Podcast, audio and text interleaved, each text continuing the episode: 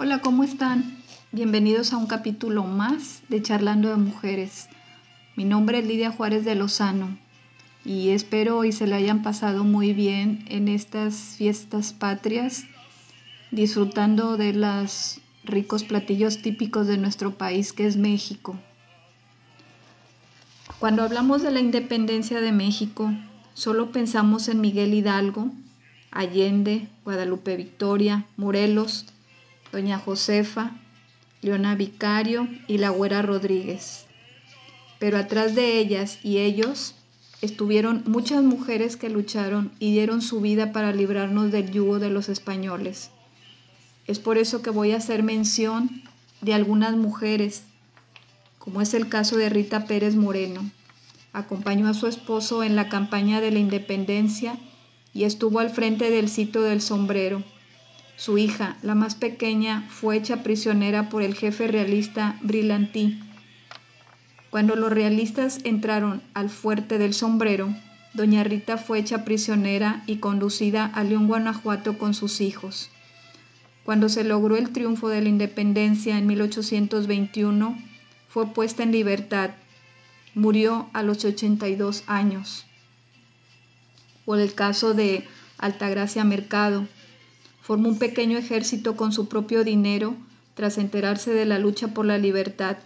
Por desgracia, de su pequeño ejército solo ella sobrevivió y continuó luchando y se ganó la, la, admiración de los jefes españoles, quienes fusilaban a los prisioneros, pero gracias a su acto valeroso, el coronel consintió que mujeres como ella no debían morir. O el caso de Antonia Nava de Catalán, la generala, hija predilecta de Tisla y heroína de la independencia. Se recuerda porque se presentó ante el general Nicolás Bravo con actitud enérgica al lado de numerosas mujeres para decirle, venimos porque hemos hallado la manera de servir a nuestra patria. No podemos pelear, pero podemos servir de alimento. He aquí nuestros cuerpos que pueden repartirse como ración a los soldados. O por ejemplo, Rosa Jacinta de la Paz, mujer indígena del Valle del Maíz, avisaba a los insurgentes de la próxima llegada al lugar de las fuerzas realistas. Esto fue en 1813. Gracias a Rosa Jacinta, la sorpresa no pudo realizarse. El jefe realista, Antonio Alizúa, la hizo prisionera el 22 de enero de 1813 y se ignora qué sucedió con ella. O por ejemplo, Felipa Castillo, que fue sentenciada a trabajos forzados.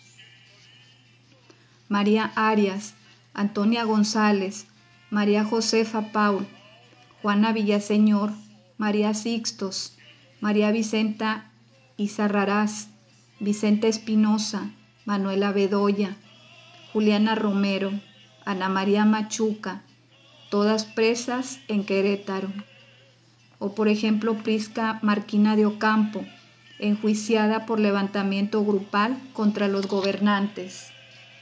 O el caso de Tomasa Esteves Salas, nació en Salamanca, Guanajuato el 27 de febrero de 1778.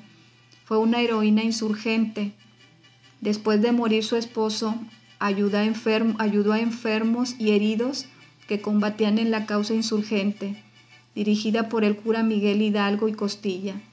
Otra de sus labores fue la de conseguir información confidencial del ejército realista español. Murió fusilada por órdenes de los realistas el 9 de agosto de 1814 a los 36 años. O por ejemplo, Gertrudis Bocanegra. Nació el 11 de abril de 1765 en Michoacán. Fue descubierta y sentenciada a muerte ya que no quiso dar información acerca de las fuerzas insurgentes al gobierno virreinal.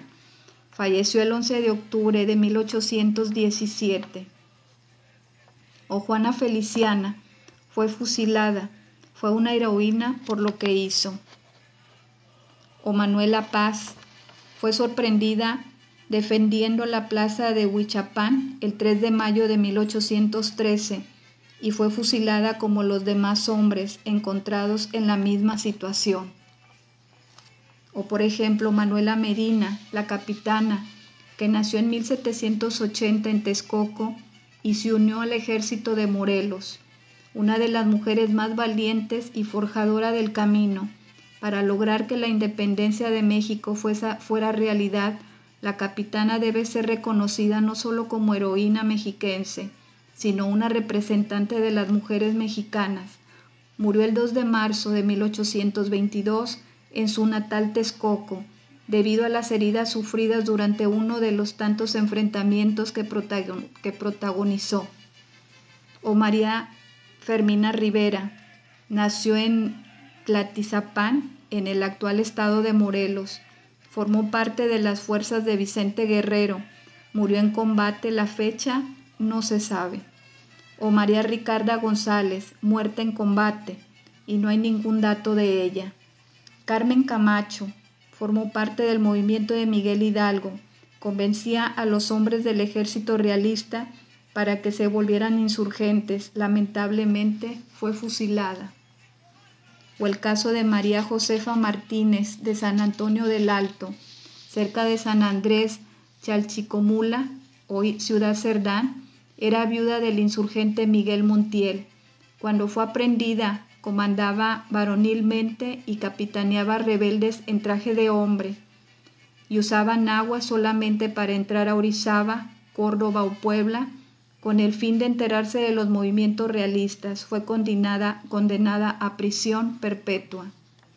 O Manuela Herrera, conocida como la Benemérita Ciudadana, pues prefirió quemar su hacienda que proporcionar recursos a los realistas alojó a Mina en el rancho del Venadito, soportó torturas y privaciones antes de delatar a sus cómplices, perseguida, después robada e insultada, vivió como ermitaña consagrada a la soledad, para rogar a Dios por la salvación de la patria.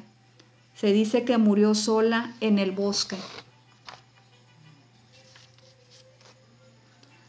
O Luisa Martínez de García de Rojas, ayudó a los insurgentes, era la informante de todos los planes que tenían las tropas virreinales.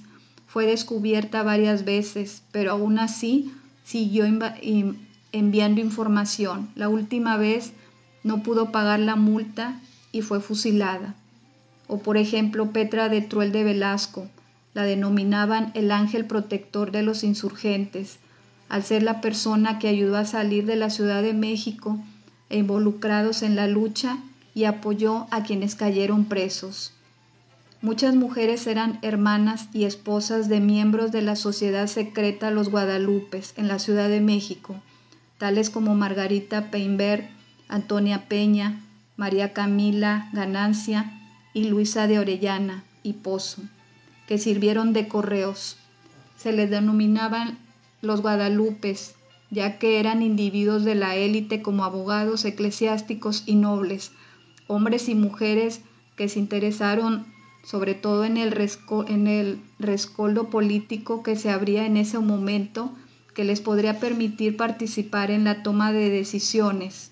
Las denominaciones de este grupo hacía alusión a la Virgen de Guadalupe, porque era un distintivo de su orientación político que se levantó como el símbolo que se contraponía a la patrona de los españoles realistas, que era la Virgen de los Remedios. Otras mujeres se dedicaron a fabricar cartuchos y cuidar heridos. En Coscomatepec, Veracruz, tales como María Soto, La Marina, Teodosia Rodríguez, Ana Villegas, Casimira Camargo, Isabel Moreno, Brígida Álvarez, Manuela Niño, Josefa Navarrete, Josefa Huerta, Rafaela López Aguado, Rita Pérez de Moreno, María Josefa Marmolejo de Aldama, Francisca Marquina de Ocampo y Magdalena Codos, y también combatieron si fuera necesario. Se cumplen 210 años del grito de Dolores y estas mujeres serán recordadas por su participación en la independencia en cualquier trinchera que estuvieran. Y aunque fueron olvidadas o no reconocidas como se lo merecen, al escuchar o leer de ellas o pensar en las que no sabemos sus nombres, ya con eso estamos haciéndoles un, un homenaje y recordándolas como las mujeres que nos dieron patria y libertad. Vivan las mujeres mexicanas. Viva México. Muchas gracias por su atención. Espero y les guste esta historia de las mujeres de la independencia y me den un me gusta. No es un adiós, sino un hasta luego.